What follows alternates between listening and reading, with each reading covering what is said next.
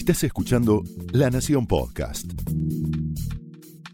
A continuación, el análisis político de Carlos Pañi en Odisea Argentina. Muy buenas noches, bienvenidos a Odisea. La semana que pasó nos puso frente a un fenómeno que transcurre en la Argentina en cámara lenta. Es de ese tipo de fenómenos que justamente porque evoluciona a lo largo del tiempo, lentamente, son más difíciles de ser percibidos en toda su dimensión. Y es un problema central de la Argentina. Un problema difícil de percibir precisamente por esa condición evolutiva lenta, se va volviendo algo obvio, algo que está ahí y que uno no ve de tan obvio. Y además hay otra razón por la cual su percepción se, se ve dificultada, que es que es un fenómeno muy doloroso que desmiente dramáticamente la imagen que nosotros tenemos de nosotros mismos como sociedad, de nosotros mismos como país.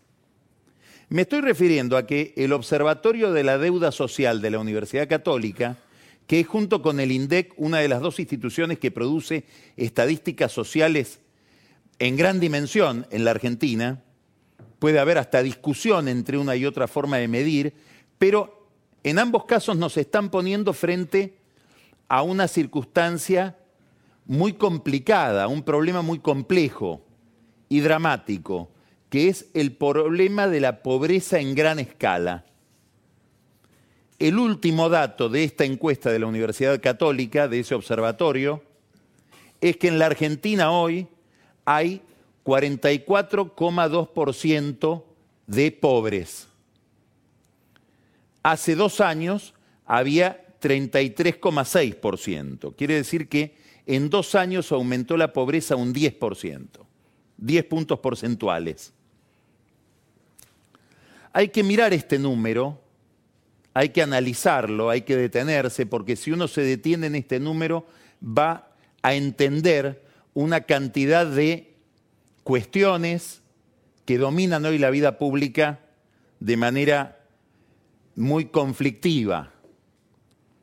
Primero, uno podría decir, bueno, hay 44,2% de pobreza porque este año hubo una pandemia, cuarentena, etc. Si uno mira la serie, lo que está pasando en la Argentina desde hace cinco o seis años es un ascenso, un aumento de la pobreza bastante constante y en una proporción que se va manteniendo.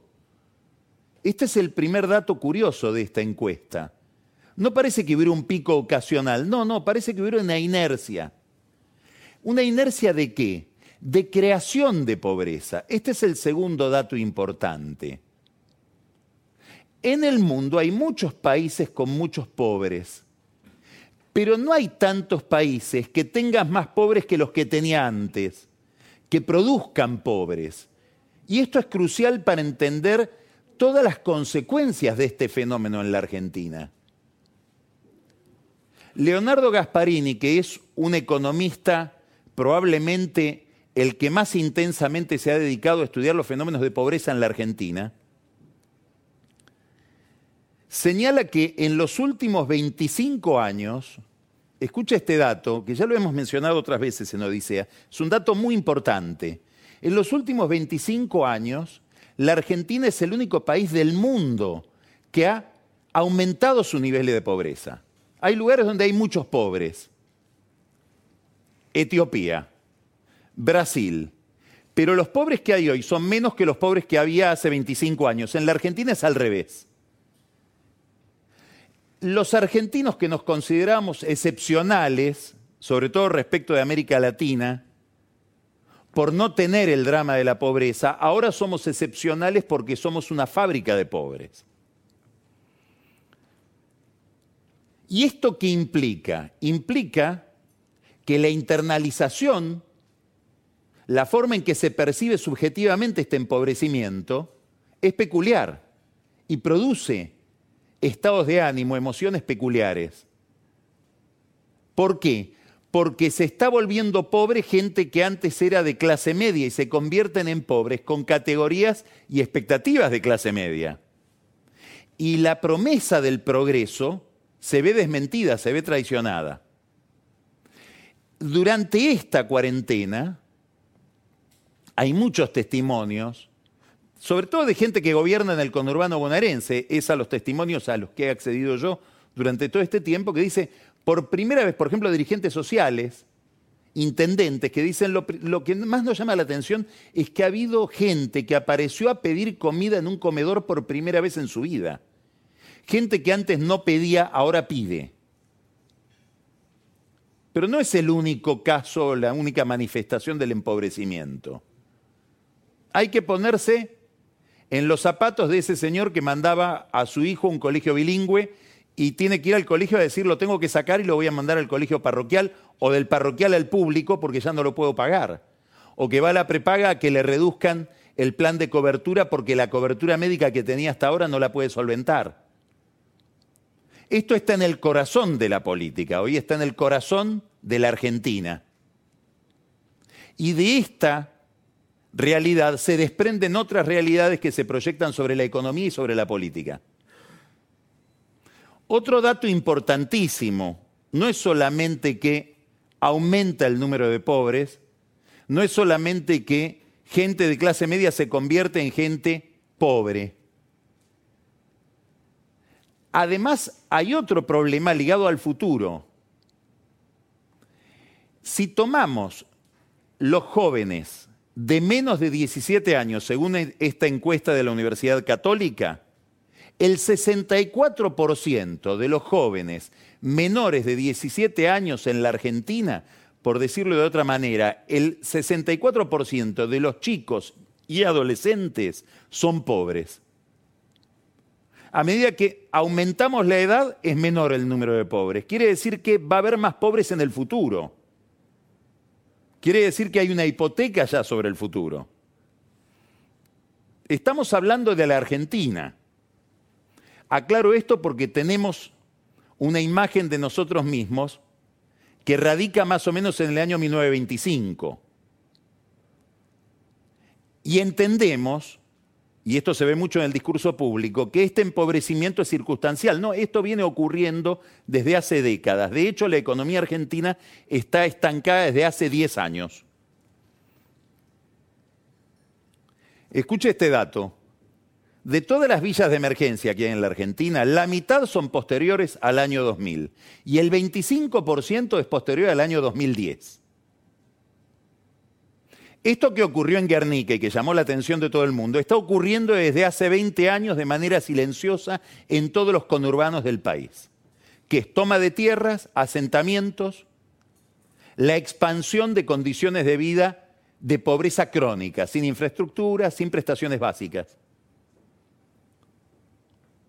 La mitad de la población argentina trabaja en la informalidad, trabaja fuera de la ley, trabaja en negro, con todo lo que eso significa, contrastado con lo que era lo que, lo que Dongui llamó la Argentina peronista, o lo que los sociólogos llaman la sociedad salarial, con vacaciones pagas, con cobertura de salud, con jubilación, el 50% de la fuerza de trabajo en la Argentina está fuera de esas condiciones.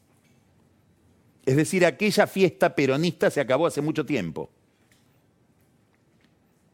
Esto impacta obviamente sobre el fisco. Impacta sobre la dimensión del Estado. Un país con 43% de pobreza va a tener mucho Estado mucho tiempo va a tener presión impositiva muy alta mucho tiempo.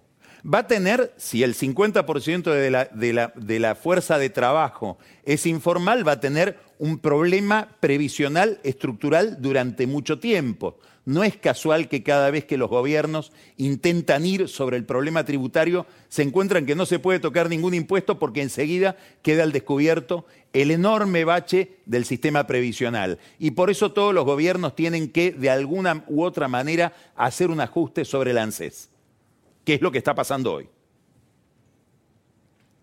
Ahora, esto no solamente impacta sobre la economía de mil maneras, no solamente sobre lo fiscal, impacta sobre los niveles de competitividad que tiene un país, sobre la capacitación de su gente, impacta también sobre la política. Obviamente que en un país con 50% de pobreza, con 42% de pobreza, con más de 35% de pobreza, va a haber movimientos sociales de protesta. Los movimientos que nacieron como movimiento de piqueteros ya tienen 20 años, están totalmente institucionalizados, son un actor político de primera magnitud, probablemente más que los partidos políticos y amenazan en su territorialidad a los intendentes, a los gobernadores, etc. Y eso está ahí, permanece ahí, no es que llegó y se vuelve. La gente del Fondo Monetario Internacional cuando viene a las misiones acá quiere hablar con esos, con los dirigentes sociales, ver ese mundo. Ahora, además, en la política tradicional hay un impacto, porque es obvio que si hay un 42% de pobreza, el voto va a tener entre los pobres un determinado estímulo enteramente racional. Si yo soy pobre y sé que no llego a fin de mes o que no llego a la noche, voy a tratar de cambiar mi voto por comida, por prestaciones muy elementales. Y eso empieza a regir a la política. Porque como decía Santo Tomás, el que maneja la necesidad maneja la libertad y empieza a ver en los grandes partidos políticos tradicionales un sesgo pobrista, a responder a este mercado de pobres que domina la demografía. No solamente en el peronismo. Macri suele decir en las últimas entrevistas que dio, dice, el peronismo está capturado, está secuestrado por el kirchnerismo. No, no es así. La política está capturada por la pobreza, lógicamente. El kirchnerismo es incomprensible sin este fenómeno que se viene produciendo en cámara lenta en los últimos 20 años o más. Es lógico que el kirchnerismo sea el nombre del peronismo en toda esta época y que tal vez lo siga siendo, con el nombre Kirchner o con otro nombre. Va a haber una variante populista dominante, que también la hay en Juntos por el Cambio, porque mire qué curioso. Ahora hay todo un debate de si la reta gobierna una ciudad que es Bruselas, una ciudad opulenta, rica. Ahora, el principal proyecto político de la reta, su nave insignia, su showroom cuando quiere mostrar su gobernación, su administración es la Villa 31. Es decir, lo que más le interesa a él en su configuración como líder político es mostrarle a la sociedad lo que él hace con la pobreza. Toda la política empieza a estar regida por esto. ¿Quién es Cristina Kirchner? Bueno, es la figura más competitiva que tiene la política argentina en los grandes conurbanos y sobre todo en el conurbano bonaerense representando este fenómeno, que es un fenómeno no coyuntural, no episódico.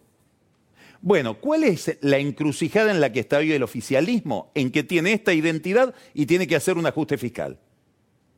Tiene que hacer un ajuste fiscal con 42, con 44,2% de pobreza, y tiene que hacer un ajuste fiscal y monetario, es decir, subir la tasa de interés, encarecer el costo del dinero para que haya un atractivo por el peso y no se siga yendo la gente al dólar en medio de una recesión.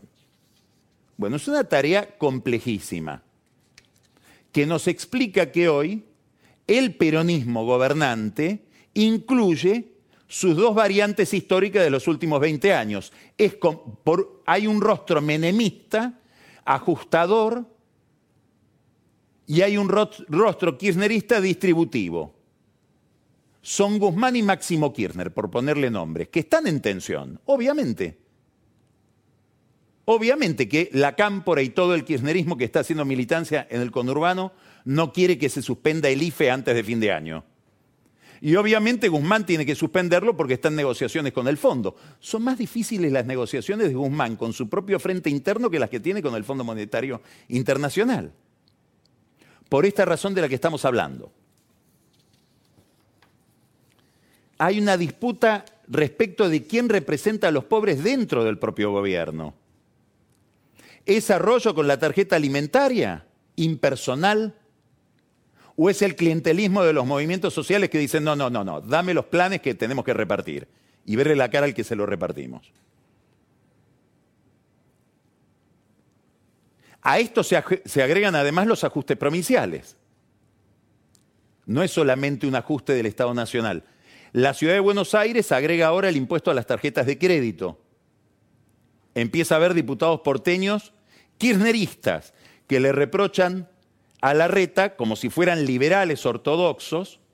Hoy vi un video de uno de ellos, de Juan Manuel Valdés, reprochándole el aumento del impuesto en las tarjetas de crédito. Dice, si vos consumiste con ahora 12, prepárate para pagar el impuesto. Y a los bares y restaurantes les van a cobrar, dice ese spot, un aumento en el impuesto a los ingresos brutos, después de que estuvieran cerrados todo un año. Y bueno, es el ajuste en medio de la recesión. Una pesadilla. ¿En qué deriva todo esto? Después vamos a hablar con Federico Aurelio y con Juan Germano, que son dos analistas de opinión pública, sobre este problema. Es lógico que un oficialismo sometido a este desafío tenga miedo de perder las elecciones. Entonces nos enteramos ahora de que Alberto Fernández, como él se define, un hombre de diálogo, un hombre de consenso, al que no se va a lograr sacarlo de la senda del diálogo, como dice él, porque es un empecinado del diálogo, el hombre que venía a cerrar la, grieta cambia las reglas de juego electorales, nada menos. Más grieta que eso no hay. Y hay un esfuerzo por suspender las pasos, con argumentos extraordinarios. El argumento principal es que está el COVID. Por lo tanto, no podemos ir a votar en agosto con COVID. El mismo COVID que no va a estar más en agosto porque llega la vacuna ahora en marzo. Entonces, vamos a ir a votar con COVID sin COVID. No saben si elegir el argumento del COVID para bajar las pasos o el argumento del COVID para decir que el COVID desaparece por la vacuna. Un tuitero muy original que es Malcolm Gómez hoy se burla de esto y dice, los he visto combinar contradicciones peores, así que les tengo fe como para que puedan poner estos argumentos. ¿Por qué se suspenden las pasos? ¿Por qué hay un impulso para suspender las pasos? Primero, porque nadie es, es, tan valiente en el oficialismo como para someterse a una elección cuando todavía no se sabe si la economía se va a recuperar o no. Preferible hacerlas en octubre y esperar a que toda la curva se desarrolle y no en agosto. En agosto, además, hay la posibilidad de que haya gente que vota por opciones como, por ejemplo, los libertarios, que le restan votos obviamente al macrismo. Puede ser que esa gente que vota por los libertarios se asuste después y decida en la general no votar, porque vio cuánto creció esa opción en las primarias. Si suprimimos la primaria, suprimimos una encuesta.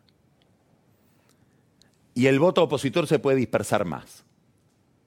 El que gobierna no necesita demasiado de internas ni de primarias. Tiene formas, por el poder que tiene, por controlar el Estado, por controlar la administración, de ordenar a su grupo. Las internas son una herramienta principal del que no gobierna, de la oposición, del que le quiere dar pelea al gobierno. Bueno, ahora en Juntos por el Cambio, que está en esa situación, están viendo cómo dirimen sus conflictos domésticos, probablemente con internas de tipo tradicional, no con una paso, con las viejas internas partidarias que se hacían a escala de cada partido el día que elige el partido. ¿Perjudica esto a la cámpora frente a los intendentes del conurbano? Estas primarias que ahora se quieren suspender eran el instrumento que tenía pensado el grupo que lidera Máximo Kirchner para ir peleando posiciones, por ejemplo, en los, consejos deliberantes, en contra de los intendentes que dominan? Ellos dicen que no, pero los intendentes están más tranquilos con que no haya primarias y los gobernadores también. Y el gobierno les tiene que dar la derecha y decir, sí, les concedemos esto, que es que no haya primarias, porque les estamos pidiendo que acompañen al gobierno nacional en un ajuste muy complicado, con muchos pobres en un año recesivo. Claro, otra derivación de este problema, la economía se proyecta sobre el temor electoral y el temor electoral se proyecta sobre la situación judicial de los que están inquietos porque pasa el tiempo y no se les cierran las causas. Recién hablábamos de que hay demasiada pobreza y que cuando hay demasiada pobreza, la persistencia de la pobreza a lo largo del tiempo y la creación de nuevos pobres va reconfigurando toda la vida pública. No es que hay una sociedad que sigue funcionando igual con un stock de pobres que se va acumulando al lado. No, toda la dinámica social cambia y toda la dinámica política cambia en un país que persistentemente tiene más de 30% de pobreza. Con la corrupción pasa lo mismo. Es decir, un país con mucha corrupción termina teniendo una dinámica política adecuada que hace juego con ese fenómeno. Es decir, es inevitable que si hay mucha corrupción a lo largo de mucho tiempo, la política se judicialice y empiece a jugarse a la mancha venenosa. Es muy normal que la denuncia penal sea un instrumento principal de la lucha por el poder. Y a su vez es normal, es lo que hay que esperar, aunque no sea lo deseable, es lo indeseable, que la justicia se politice. Y claro, primero porque hay jueces que empiezan a percibir el enorme poder político que tienen interviniendo o zanjando diferencias en el juego judicial, porque ese juego dirime la pelea por el poder. Y además, objetivamente, los jueces toman decisiones que determinan a la política. El caso más notorio lo tenemos en Brasil donde los jueces que pusieron preso a Lula y lo sacaron de la carrera, bueno, modificaron enormemente la carrera electoral porque están sacando o excluyendo a un jugador principal de, ese, de esa competencia. Es obvio que esa decisión, aunque sea tomada en el laboratorio judicial más aséptico, tenga una dimensión política de la que el juez podrá no hacerse cargo, pero la tiene. Eso está pasando aquí desde hace mucho tiempo. Hay una enorme judicialización de la política y una politización de los tribunales, sobre todo de los tribunales de Comodoro Pi. Este problema, este problema se ha convertido en el eje principal del conflicto entre Cristina Kirchner y Alberto Fernández. Hay datos objetivos que indican esto. Cristina Kirchner no denunció ninguna política del gobierno, salvo una, la política judicial. Esa reforma judicial que está elaborando el gobierno no es mi reforma judicial, no es una reforma judicial. Esto lo dijo la presidenta del Senado, la vicepresidenta de la Nación, de lo que está elaborando el Poder Ejecutivo de su Frente de Todos. Armaron la comisión Veraldi con la idea de darle una pátina de objetividad y cientificismo a una reforma que permita resolver los problemas judiciales del oficialismo. Terminó fracasando eso porque se convirtió en una especie de torre de Babel. A cada pregunta esa comisión contestó con cinco respuestas.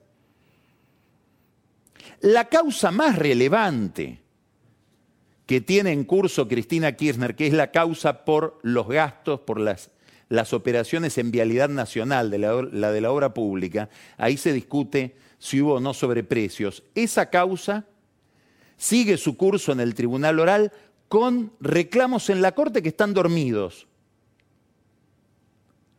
¿Por qué es tan importante esta causa? Por dos razones. Primero porque ya está en el tribunal oral. ¿Qué quiere decir esto?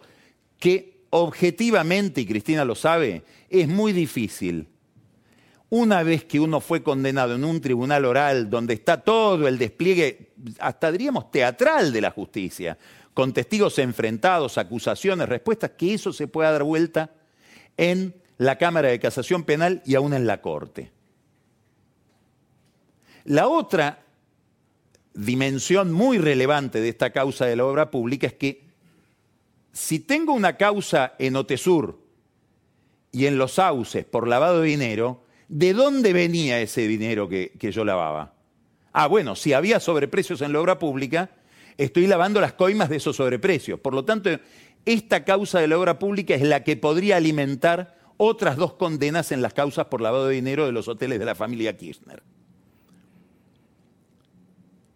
Sería importantísimo para Cristina Kirchner que la Corte le dé la razón en algo que ella está pidiendo, que es, no, no, no, paren acá la película, que paren el juicio oral y que se haga una auditoría de toda la obra pública que se hizo para poder ver si hubo o no sobreprecios. Algo similar pidió Julio Devido hace poco tiempo y la Corte le dijo que no. Es un antecedente importantísimo, de detalle, pero estratégico. Lo curioso es que hay un pedido en ese sentido en la Corte, hecho por el doctor Veraldi. En la Corte está dormido eso y Veraldi no pide ni siquiera un pronto despacho. Esta es otra curiosidad de toda la parafernalia defensiva del kirchnerismo. Hay mucho activismo en las plazas, en los diarios, en los sitios propios de la militancia partidaria, no, estoy tan seguro de que sean tan buenos mirando el expediente. Daría la impresión de que falta un poco de abogacía o que hay una especie de asimetría entre militancia y abogacía. Sería bueno que miren también los expedientes y que lleven adelante los procedimientos que hay que llevar en los tribunales, además de la plaza. No son los únicos problemas que tiene Cristina y que la tienen obviamente inquieta respecto de Alberto Fernández. La Cámara de Casación Penal acaba de convalidar la institución del arrepentido. Sobre la institución del arrepentido se basan muchas causas, sobre todo la de los cuadernos. Hay un largo debate del que participó la misma Cristina en el Congreso cuando se empezó a discutir el tema del arrepentido en el caso Cabezas, 1997. Bueno, ahora la justicia, el principal tribunal penal del país, que es la Cámara de Casación, convalidó que esa figura es correcta. En el caso de los cuadernos hubo muchísimas versiones de que hubo una manipulación, de que se apretaba a la gente con la posibilidad de la prisión preventiva si no se arrepentía en tal o cual sentido, si no involucraba a Cristina en determinadas declaraciones. Ahora, de toda esa cantidad de versiones que hubo, hay muy poca prueba de que alguien lo haya dicho a cara descubierta, decir, sí, a mí me apretaron y me tuve que arrepentir extorsionado por el fiscal o por el juez. Esto también es importante, que los que dicen, no, no, hubo una gran manipulación, la demuestren de alguna manera, porque no está constatada en ningún expediente o en ninguna denuncia concreta. La última razón de disgusto por parte de la vicepresidenta es la designación del procurador. Ella debe estar viendo, si yo me meto en la cabeza de Cristina Kirchner, debe pensar, pasó un año, sigo igual o peor en materia judicial y ahora me viene a proponer Alberto Fernández que al procurador, que es el que acusa, lo quiere poner en combinación con mis opositores y con los opositores de él de Juntos por el Cambio. Entonces me va a, va a tratar mis temas un procurador sostenido por dos piolines. Uno, la Casa de Gobierno, el otro, Macri, Carrió, la oposición radical.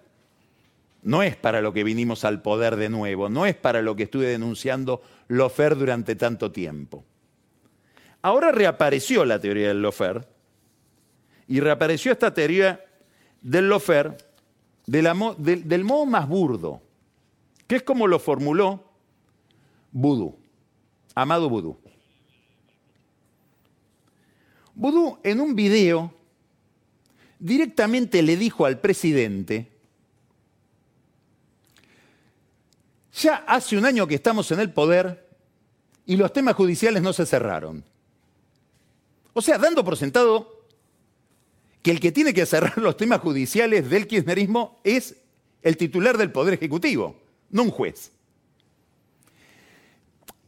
¿Qué es la teoría del lofer? Es una teoría que en realidad imita o, o reproduce la vieja teoría que se llamó del derecho penal del enemigo, es decir, la idea de que hay grupos, por las razones que sea, raciales, religiosas, etcétera, que son enfocados por el sistema como grupos susceptibles que merecen una persecución y que por lo tanto esa persecución puede prescindir de cualquier procedimiento correcto. No tienen derecho a nada. Se los persigue con una simulación de justicia. Bueno, el kirchnerismo dice que está en esa circunstancia porque el Ejecutivo, en general lo que aducen es que Macri desde el Ejecutivo los perseguía.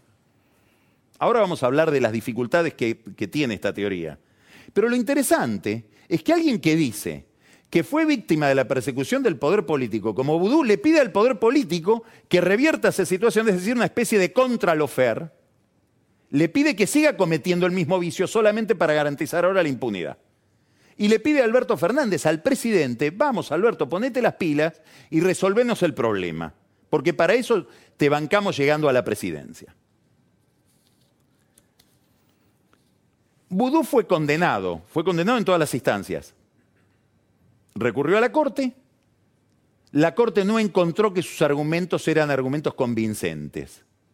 Miraron la prueba, lo que dicen los jueces de la corte es que sobra prueba en el caso Chicone, y además no encuentran que haya habido violación de la Constitución, que es la misión principal de la Corte, ver si se cumplieron los preceptos constitucionales en todo el procedimiento. Todo lo demás que tiene que ver con la calidad de la prueba, etcétera, lo juzgan los tribunales inferiores en el sistema argentino. A partir de ahí una manifestación frente a la Corte, culpando a la Corte de, de perseguir a quien fue vicepresidente, con el argumento de que fue vicepresidente. Es un argumento extraordinario, porque supone la desigualdad ante la ley. Como fue vicepresidente, merecería un tratamiento especial por parte de la Corte. Pero lo otro extraordinario es que fueron a presionar a la Corte aquellos miembros de un oficialismo que tiene una ministra de Justicia que la semana pasada le dijo a la reta deje de presionar a la Corte con el tema de la coparticipación de la ciudad de Buenos Aires. Entonces, hay presiones buenas y hay presiones malas. Si presiono yo, no es presión. Si presiona mi adversario, es presión. ¿Cómo funciona el cerebro jurídico de los sardos? No sabemos. El caso vudú. Hay que distinguir varios aspectos del caso vudú para entender la falacia del lofer. Primero, hay una dimensión de todo lo que le pasó a Vudú que tiene que ver con las humillaciones. Es cierto, fue detenido no en la causa Chicón, en otra causa, con las cámaras de televisión, lo imputaron y lo, detuvieron al mismo tiempo. Todo eso lo hizo el juez Ariel Lijo. ¿Debe suceder eso? Obviamente que no. Debería haber una sanción para el que dispone eso. Del mismo modo que tendría que haber una sanción para el que después, a los presos, le pasó a Vudú también, los espía en la cárcel a través de los servicios de inteligencia, como pasó durante el gobierno de Macri. Son humillaciones, persecuciones absolutamente ajenas a la calidad de los procedimientos. Además hubo en el caso Vudú, y acá este, este anecdotario demuele muchos de los argumentos del kirchnerismo respecto a este tema, una denuncia que posiblemente haya sido manipulada. Hay una versión, es una versión muy poco demostrable, pero es una versión que circula con mucha verosimilitud, de que el negocio de Chicone, los Chicone querían hacer un arreglo hacía mucho tiempo con el gobierno que fuere, por los problemas fiscales que tenían con la AFIP. Golpearon una puerta, golpearon otra. Entre las puertas que golpearon, esto está casi verificado, una fue la del empresario Ernesto Gutiérrez, que en aquel momento estaba muy cercano a Kirchner. Y después fueron por la vía de un publicista, esta es una versión, habrían ido por la vía de un, de un publicista llamado Horacio D'Anuncio. Y por Horacio D'Anuncio llegaron a Antonio Estiuso. Y aparentemente Antonio Estiuso se interesó por el tema Chicone y se lo llevó a Francisco Larcher, su jefe en la, en la Secretaría de Inteligencia. Esto, insisto, es una versión. Esto podría haber llegado a Kirchner. Y Kirchner decidió que no lo iba a hacer esta gente el negocio con Chicone. Sigo diciendo que es una versión. Y le había entregado el tema a Vudú. Los dramas de Vudú se originan en el resentimiento de este uso porque le arrebataron el negocio de las manos. Esta escena tan rara de un señor que se llama Jorge Pacífico, que viene de las Fuerzas Armadas, que curiosamente tuvo algún protagonismo muy marginal y raro en el tema de la AMIA, que dice, yo escuché en un bar todo el tema chicón, etcétera, lo anoté en un papel y fui a hacer la denuncia. ¿Y quiénes eran? No sé, porque no me di vuelta, no los pude ver. fueron cosas que escuché en un bar. ¿Tendrá algo que ver este Jorge Pacífico con Estiuso, los servicios de inteligencia, toda esa maquinaria estaba detrás del caso Chicone. Curiosamente, los abogados de Vudú, Richard y Pirota, estaban muy ligados a Estiuso, tanto que casi cierran el, el, el estudio cuando Estiuso lo echan de la Secretaría de Inteligencia. Se deshicieron de todos los casos que tenían. Es verdad la versión que circula inclusive en el periodismo, de que los abogados de Vudú filtraban información contra el propio vudú. Todo misterio. ¿Qué quiero decir? Hay una gran probabilidad de que la denuncia contra vudú tuviera una carga política muy importante. Ahora viene lo verdaderamente relevante. Todo esto significa que los hechos que están probados en la causa no ocurrieron. Lo mismo pasa con el caso de los cuadernos. ¿Quién era Centeno? Era militar, trabajaba para los servicios de inteligencia. ¿Para quién anotaba? Es intrascendente. Lo que importa es lo que anotó. ¿Se pudo verificar? Después, cuando uno mira todo el caso Chicone, ¿Vudú tiene responsabilidades? La justicia ha probado que sí, con infinidad de pruebas.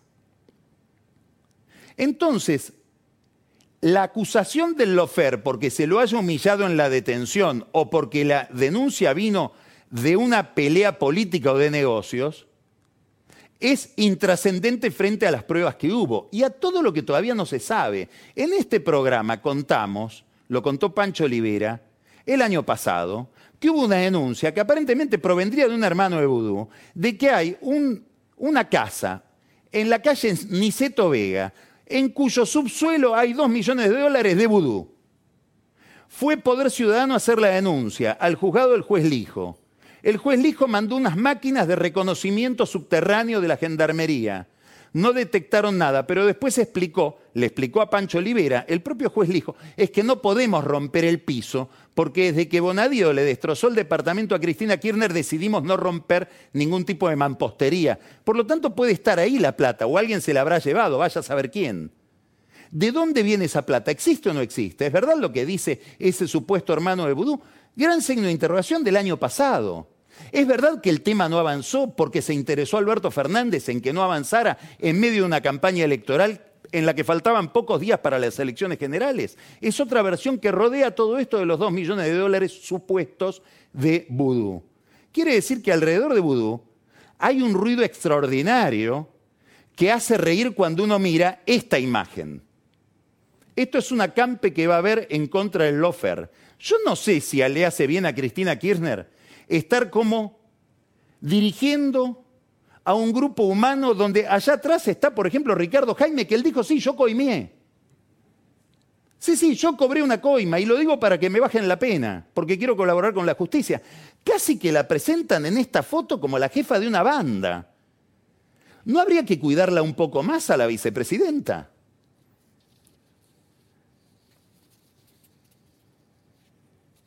Más allá de vudú, más allá del lofer, hay otras contradicciones interesantes. Es muy interesante que un gobierno que presta con tanto, con tanta minuciosidad, atención a la calidad de los procedimientos judiciales, todavía no pueda decir que las elecciones en Venezuela han sido una truchada. 18 gobiernos en América Latina se han pronunciado diciendo que han sido un fraude en el que además la participación fue del 30%. La Cancillería Argentina sigue en silencio. La Unión Europea dice que esas elecciones son fraudulentas, por las cuales Maduro se quiere quedar con el Congreso, que es lo último que le queda por quedarse, para voltearlo a Guaidó. El gobierno argentino que se envuelve en la bandera del lofer, ahí no ve una dictadura. En un gobierno que fue acusado por, violación de los derechos humanos por Bachelet y por la Comisión de Derechos Humanos de Ginebra, de las Naciones Unidas. Les recomiendo una entrevista de Pablo Cohen, un periodista uruguayo que publica en perfil, al historiador uruguayo Gerardo Caetano. Caetano compara la Argentina con Uruguay, compara partidos, vinculaciones, tradiciones. Y en el final de la entrevista dice, nuestro presidente no es el presidente de la nación, es el presidente de la república, con todo lo que significa la palabra república.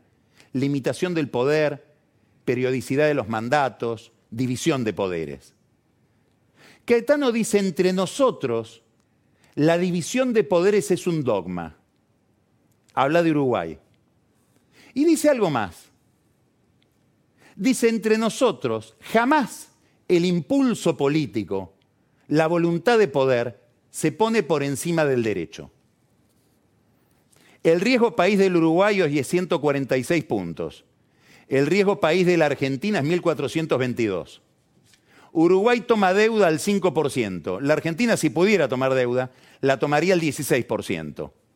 Saque sus conclusiones y reflexione acerca de si todo este desbarajuste institucional, de demasiada corrupción, tendrá que ver con la demasiada pobreza. Esto fue el análisis político de Carlos Pañi en Odisea Argentina, un podcast exclusivo de La Nación.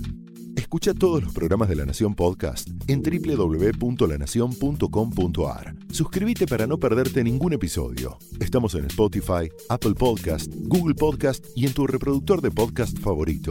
Seguí escuchando La Nación Podcast.